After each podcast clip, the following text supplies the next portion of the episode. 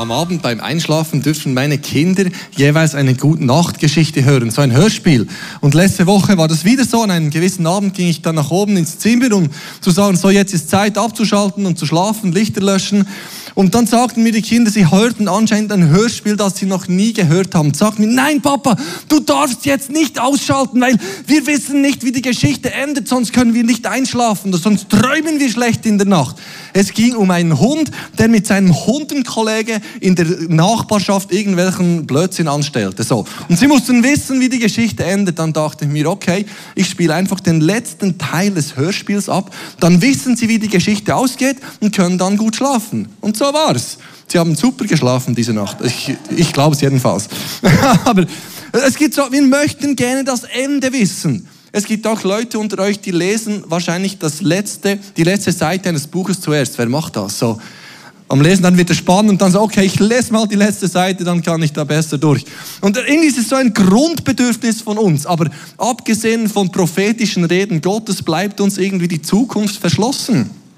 Viele von uns möchten wissen, wer heute Nachmittag gewinnt, IBE gegen Basel. Also eigentlich wissen wir es, aber eigentlich weiß man es, aber ganz sicher wissen wir es ja trotzdem nicht, oder? Äh, viele möchten wissen, wie die Wahlen ausgehen, da jetzt am 22. Oktober. Was wir machen können, wir können wählen gehen und unseren Beitrag geben, aber wir wissen noch nicht, wie es ausgeht. Und so die Zukunft, die Zukunft, das gibt so viele Leute, die sich damit beschäftigen, wie die Zukunft sein könnte. Und eigentlich ist das meiste, was in der Vergangenheit über heute gesagt wurde, war falsch. Ein paar Zufallstreffer gab es und dasselbe gilt wahrscheinlich für das, was jetzt über die Zukunft ausgesagt wird. Aber das Coole ist, dass wir in der Bibel ein Buch haben, zum Glück haben wir die Offenbarung. Denn wir können die Geschichte vom Ende her denken. Wie meine Kinder am Abend, die sind alle schön friedlich eingeschlafen, weil sie wussten, wie die Geschichte ausgeht. Und dasselbe gilt für uns das Leben mag herausfordernd sein. Die verfolgte Kirche damals bei Johannes unter Domitian und diesem Kaiser, die konnten nach dem Lesen der Offenbarung wissen, okay, am Schluss gewinnt Jesus. Und dasselbe gilt für uns. Da passiert so viel auf dieser Erde. Wir können wissen, Jesus siegt. Der, das Ende der Geschichte ist schon klar. Und wie beruhigend ist das? Und jetzt kommen wir zu Kapitel 4 und 5 der Offenbarung. Viele Theologen schreiben, das seien die schönsten Kapitel in der Bibel. Und ehrlich gesagt finde ich, man kann da wirklich beisteuern. Es sind sensationelle, wunderschöne zwei Kapitel, die einfach Gottes Größe, Gottes Thronraum beschreiben, wie wir das sonst nirgends in dieser Form haben. Hesekiel 1 ist auch noch in dieser, in dieser Veri. Und das ist einfach so schön, wie Gott beschrieben wird. Und das Spannende ist, am Anfang von Kapitel 4 steht, nämlich steht dort Kapitel 4.1, komm herauf, ich will dir zeigen, was in Zukunft geschehen muss. Also Kapitel 1 bis 3 war in die Gegenwart geschrieben. Eigentlich Johannes oder Jesus sagt all diesen sieben Kirchen, ähm, was für sie wichtig ist. In der Gegenwart, das waren Kirchen, die damals existierten. Natürlich sind die Botschaften für uns heute auch noch relevant, aber es war in der Gegenwart geschrieben. Dann kommt Kapitel 4, jetzt zeige ich dir, was in Zukunft geschehen muss. Und das Erste, das wir sehen, wenn es um die Zukunft geht, ist der Thron Gottes.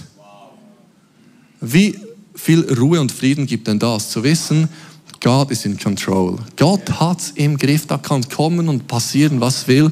Gott ist auf dem Thron. Es steht dann ab Vers 2. Sofort ergriff mich Gottes Geist und dann sah ich, im Himmel stand ein Thron, auf dem jemand saß. Ist sehr ähnlich wie bei Hesekiel. Gott wird nie so wirklich genau beschrieben, weil es wahrscheinlich für unsere Worte unbeschreibbar ist. Die Gestalt leuchtete wie ein Edelstein wie ein Jaspis oder Karneol. Merkt ihr, Johannes versucht in Worte zu fassen, was er sieht und versucht die schönsten Dinge, die es auf dieser Erde gibt, da diese Edelsteine irgendwie aufzuzählen, aber sagt nur, es ist wie, es ist wie, es ist nicht, nicht in Worte fassbar. Und den Thron strahlt ein Regenbogen, schimmert wie lauter Smaragde. Also da ist eine Lichtkraft, da ist ein Glanz um den Thron Gottes herum der unsere Vorstellung bei weitem übertrifft. Das können wir gar nicht in Worte fassen. Das, das ist, unsere Worte sind zu begrenzt, um zu beschreiben, wie es im Himmel aussieht. Und wir sehen jetzt durch diese zwei Kapitel, wie, vier konzentrische Kreise um den Thron Gottes. Ich habe das in einem Kommentar gelesen, konzentrische Kreise, habe gedacht, das tönt wirklich brutal schlau und musste nachschauen, was konzentrisch heißt. Konzentrisch heißt, dass alles, alle vier Kreise denselben Mittelpunkt haben, also denselben Schwerpunkt. Alle diese vier Kreise bilden sich um den Thron Gottes. Und zuerst ist der Thron Gottes in der Mitte, darum ist der Lichtglanz, dieser Lichtglanz wie ein Regenbogen und das gläserne Meer. Danach kommen die Ältesten auf den Thronen, darum herum sind dann die vier Wesen und dann noch Myriaden von Engeln. Alles, was im Himmel ist und passiert, konzentriert sich um den Thron Gottes. Und dann steht im Vers 4, das ist dann eben das, das nächste, das kommt, dieser Thron war von 24 anderen Thronen umgeben, auf denen 24 Älteste saßen. Sie trugen weiße Gewänder und auf dem Kopf goldene Kronen. Eigentlich die allermeisten Ausleger gehen davon aus, dass diese 24 Ältesten Repräsentanten von Gottes Volk sind. Zwölf für den alten Bund und zwölf für den neuen Bund. Und was ich in was ich an dieser Tatsache berührend finde, ist, dass vor Gottes Thron, dort wo Gott sitzt, Vertreter vom Volk Gottes gegenwärtig sind. Also dass Gott will, dass das Volk Gottes direkt um seinen Thron vertreten ist. Das ist seine Schöpfung und er will, dass seine Schöpfung in seiner Gegenwart ist. Und die tragen weiße Gewänder, weil sie ja weiß gewaschen wurden und tragen goldene Kronen auf dem Kopf. Spannend. Jedenfalls steht dann, Vers 5, Blitze, Donner und gewaltige Stimmen gingen von dem Thron aus. Davor brannten sieben Fackeln, das sind die sieben Geister Gottes. Blitz und Donner ist etwas vom Eindrücklichsten, was wir auf dieser Erde erleben können, wenn es nicht schädlich ist. Also Blitz und Donner können auch schädlich sein, aber es gibt auch dieses Erleben von Blitz und Donner, wenn du in einem Haus sitzt, das Blitzableiter hat, wo du euch sitzt und denkst, das ist einfach beeindruckend. Wenn es so richtig nahe kommt, ich mag das irgendwie, weil es, es, es zeigt irgendwas, so was Gewaltiges und Kraftvolles, das uns bei weitem übersteigt. Und hier im Himmel ist dasselbe, das ist Blitz und Donner und das, aber nicht negativ, sondern einfach, das drückt Gottes Macht aus. Als Gott auf den Sinai kam, um dem Volk zu begegnen, sagte das Volk, hör auf Moses, Moses, bitte geh du einfach auf den Berg, wir halten das nicht aus. Das war so kraftvoll. Das Volk sagte, wir halten das nicht aus, Mose, mach du das für uns. Unterdessen haben sie riesen Blödsinn angestellt hätten besser dort bleiben sollen. Aber einfach die, die Erscheinung Gottes ist kraftvoll. Dann steht, dass diese sieben Fackeln vor dem Thron Gottes sind. Und der Thron Gottes umfasst die Dreieinigkeit. Da ist der Heilige Geist präsent. Mitten vor dem Thron Gottes. Später ist auch vom Lamm die Rede. Das ist der Vater, der Sohn und der Heilige Geist. Die sieben Fackeln stehen wie die sieben, Fackeln stehen wie für die Gegenwart und Offenbarung Gottes. Das ist der Ausdruck des Heiligen Geistes, der dort gegenwärtig ist. Dann Vers 6. Gleich vor dem Thron war so etwas wie ein Meer, durchsichtig wie Glas, klar wie Kristall. Also ich mag es, wenn ein See oder ein Meer klar ist und man an den Grund sieht. Das ist ja selten der Fall, aber jetzt hier beim Thunersee im Winter, wenn, ich weiß nicht, wieso das so ist, vielleicht weil weniger aufgewirbelt wird. Jedenfalls im Winter, wenn man in Spiez an die Schifflente steht, sieht man bis an den Grund. Das geht im Sommer eigentlich nie. Aber da sieht man die Fische oder auch in Thun beim Mülliplatz sieht man dann die Fische rumschwimmen. Das ist im Winter einfacher als im Sommer. Wieso auch immer, ich bin nicht Physiker, das könnt ihr mir dann erklären, wieso. Aber ich sage mir einfach, wahrscheinlich wird weniger aufgewirbelt. Aber jedenfalls ist es dann klar und es ist so etwas irgendwie Beeindruckendes, wenn Wasser klar ist. Aber hier ist es nicht einfach klares Wasser bis in die zwei, drei Meter, sondern ein Meer, das gläsern ist. Ein Meer, das Kristallen ist. Ich weiß ja auch nicht, das ist einfach klar, durchsichtig. Und das ist wie die Eigenschaft im Himmel. Da ist alles durchsichtig. Im Meer gibt es nichts Verstecktes. Nichts. Alles ist offenbart, alles ist klar. Da kannst du nicht sagen, ja, das schauen wir jetzt besser nicht an. Nein, man sieht, es ist alles klar, es ist alles rein. Es ist auch nichts Unreines, Unschönes. Es ist alles durchsichtig. Dann in Vers 6 sieht Johannes diese vier Wesen. Unmittelbar um den Thron herum standen vier mächtige Lebewesen, die überall mit Augen bedeckt waren. Die erste dieser Gestalten sah aus wie ein Löwe, die zweite glich einem Stier, die dritte hatte ein Gesicht wie ein Mensch und die vierte glich einem fliegenden Adler. Jede dieser Gestalten hatte sechs Flügel. Auch die Flügel waren innen und außen voller Augen.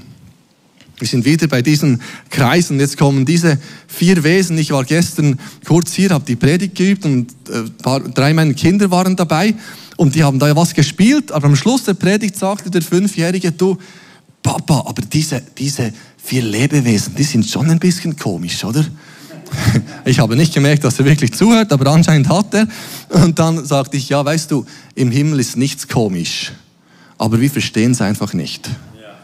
Es ist, es ist aus unserer Optik vielleicht wirklich merkwürdig, aber es ist nicht komisch, weil es ist alles perfekt im Himmel. Aber es ist eine Dimension, die wir einfach nicht kennen. Hesekiel hat das auch schon umschrieben. Es tönt bei ihm ein bisschen anders mit diesen Wesen, aber trotzdem sind sie sehr ähnlich. Was sie haben, diese vier Eigenschaften. Und es wurden, ich sage, jeder dritte Kommentar, der geschrieben wurde, hat was anderes gesagt, was diese vier Lebewesen bedeuten.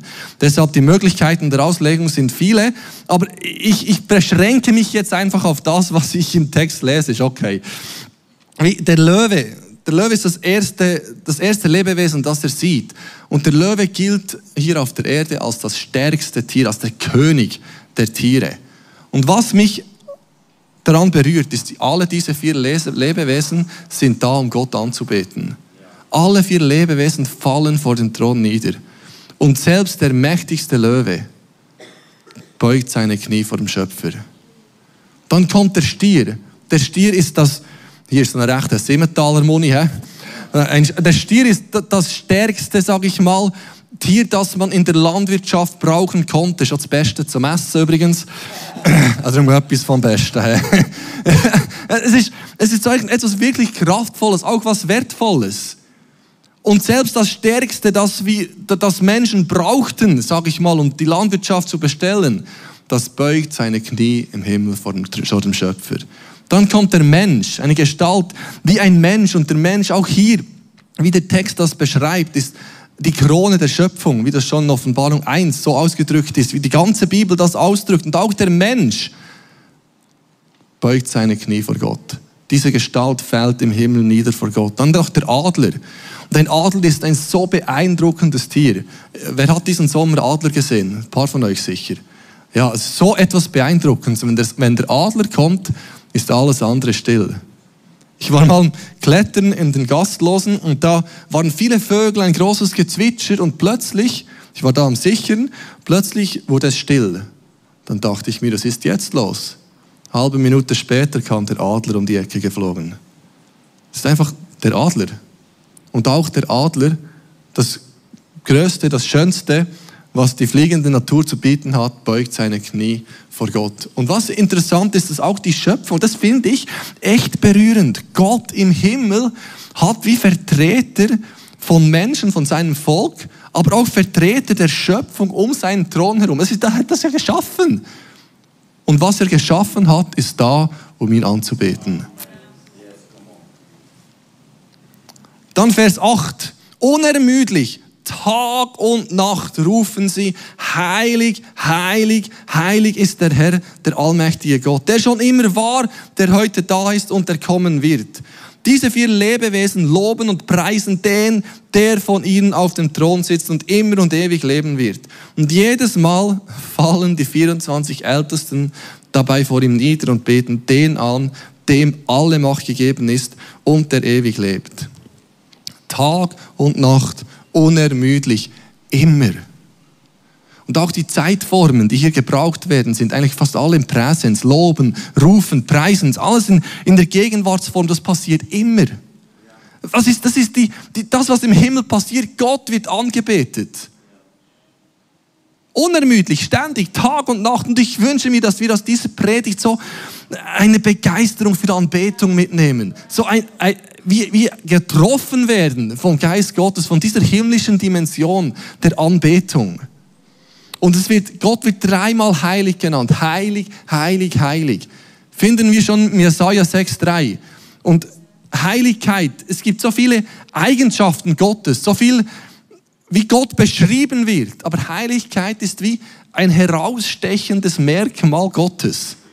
Und Heiligkeit hat wie zwei Bedeutungsspektren. Das eine ist seine unendliche Abgesondertheit, unendliche Distanz von allem Bösen.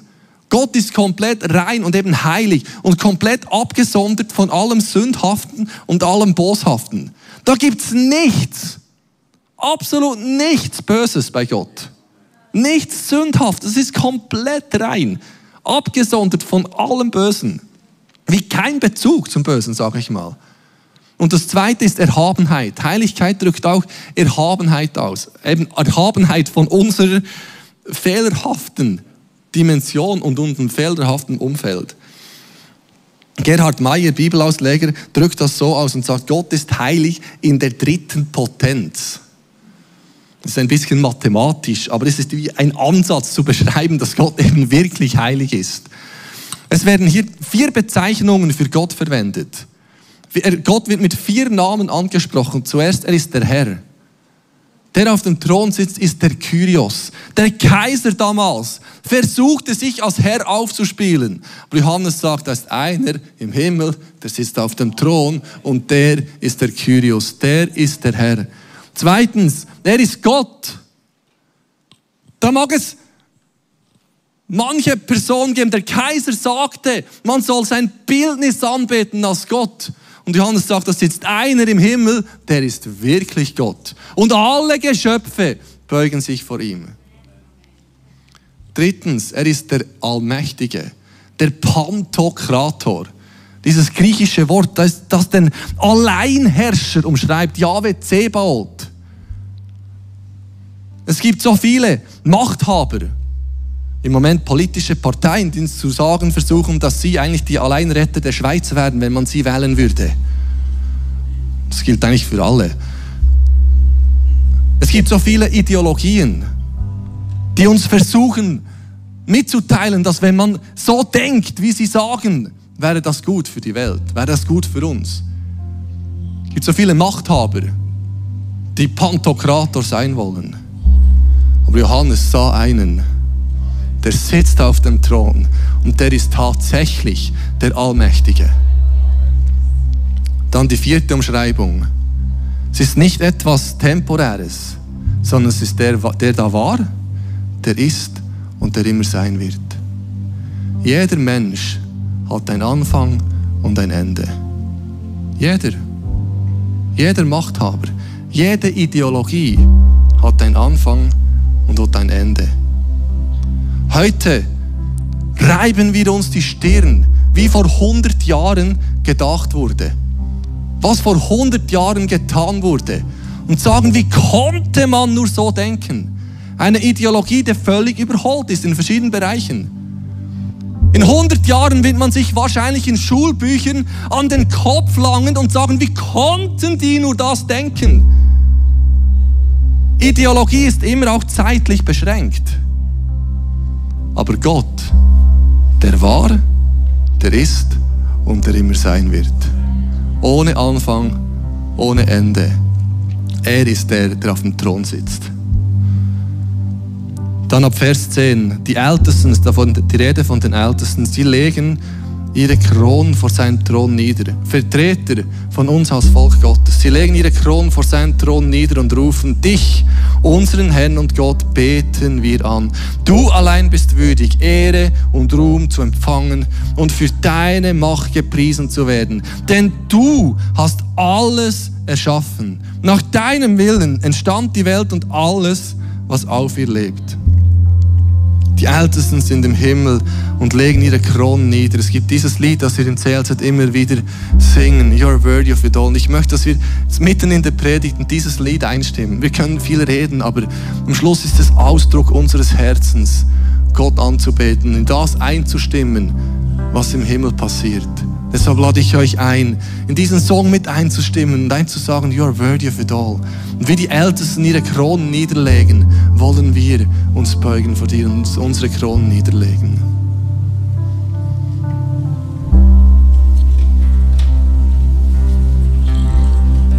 You are worthy of it all. You are worthy of it all.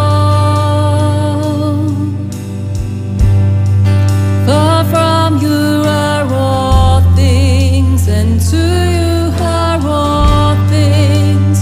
You deserve to glory.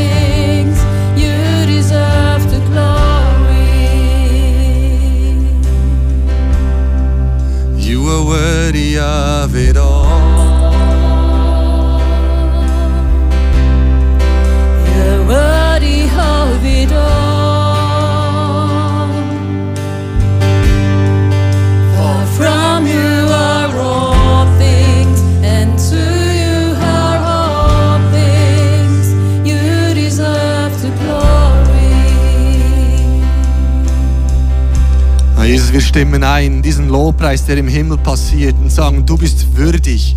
Du bist würdig zu nehmen Lobpreis, Ehre und Ruhm. Da ist niemand, der Anbetung verdient, außer du. Und dich erheben wir. Wir wollen dich preisen. Dir gehört alle Ehre, aller Ruhm für immer und ewig.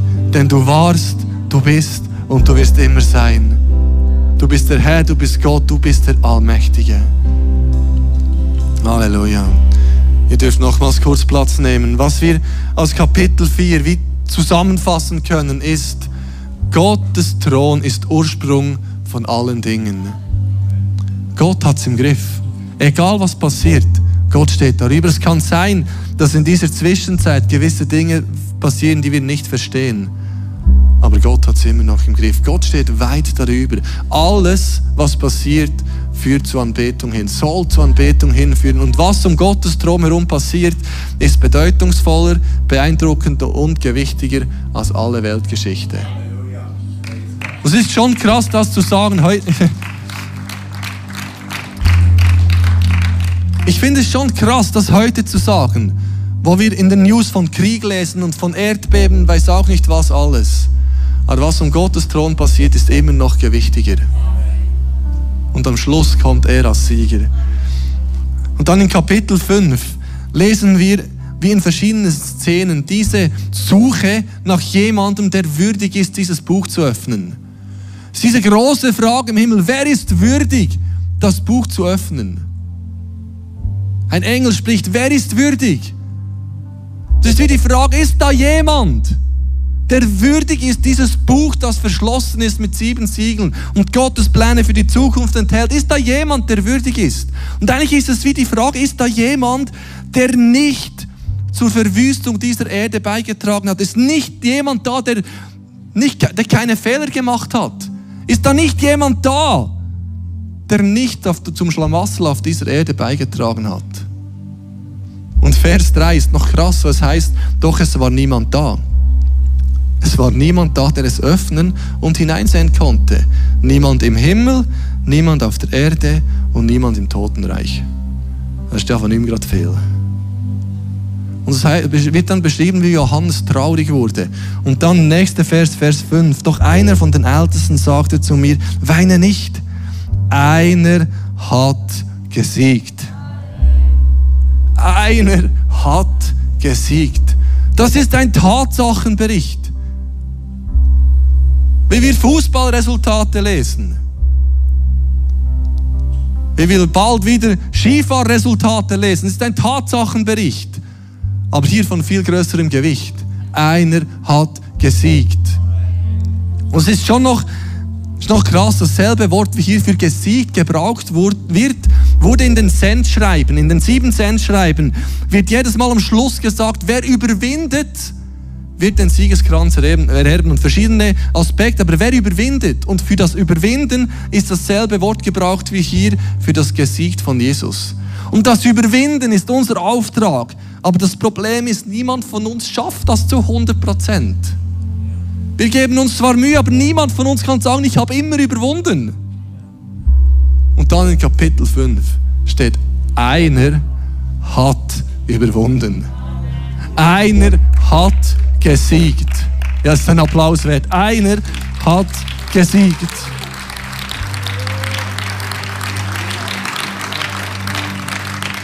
Er ist der Löwe aus dem Stamm Juda, der Nachkomme von König David.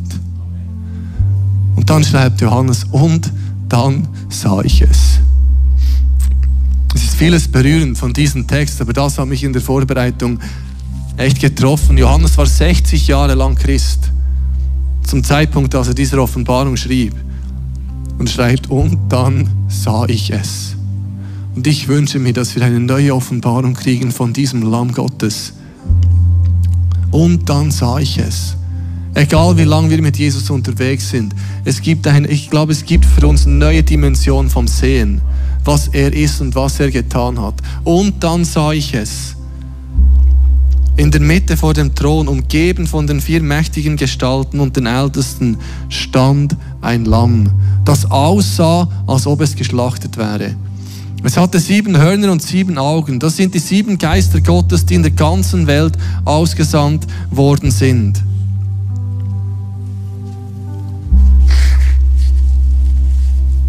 Das Lamm hatte sieben Hörner.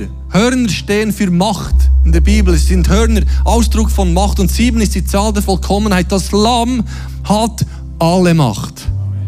Es ist nichts, das dem Lamm Gottes widerstehen könnte. Jesus sagte schon, mir ist alle Macht gegeben im Himmel und auf der Erde. Alle Macht. Und die sieben Augen sind Ausdruck davon, dass er alles sieht. Es drückt die Allmacht und Allwissenheit Gottes aus. Jesus sieht alles. Es gibt nichts, das wir sagen könnten, nicht da, da, da, das möchte ich vor Jesus verstecken. Das geht nicht. Er sieht alles. Und das Gute ist, er hat auch für alles bezahlt. Er hat für alles bezahlt. Es bringt gar nichts, irgendetwas vor ihm zu verstecken. Steht dann weiter, dann weiter in Vers 9, und alle sangen ein neues Lied. Du allein bist würdig, das Buch zu nehmen. Und du, nur du darfst seine Siegel brechen. Denn du bist als Opfer geschlachtet worden. Und mit deinem Blut hast du Menschen für Gott freigekauft. Menschen aller Stämme und Sprachen, aus allen Völkern und Nationen. Durch dich sind sie jetzt Könige und Priester, die unserem Gott dienen. Und sie werden über die ganze Erde herrschen, weil einer bezahlt hat. Und das muss uns begeistern. Jesus hat für uns bezahlt. Und wir können die Geschichte vom Ende her hören oder lesen, wie das meine Kinder bei dieser Hundegeschichte taten und konnten friedlich einschlafen, weil sie wussten, die Geschichte geht gut aus. Dort war es nur eine gute Geschichte. Hier ist es die Weltgeschichte, die Menschheitsgeschichte, die gut ausgeht, wenn wir auf der richtigen Seite stehen. Ich möchte heute Morgen einfach diese Einladung aussprechen für alle, die sagen, ich weiß nicht, ob ich wirklich auf der Seite von diesem Lamm stehe. Ich weiß nicht, ob ich wirklich auf der Seite von diesem Jesus stehe. Habe ich ein einfaches Gebet mitgebracht, wo du sagen kannst, Jesus, vergib mir. Weil er sieht, er sieht sowieso alles. Für das kam er auf diese Erde, für das hat er gesiegt. Er ist der Einzige, der nicht versagt hat. Der Einzige, der würdig ist. Deshalb können wir uns ihm zuwenden, sagen, Jesus, füll mein Leben.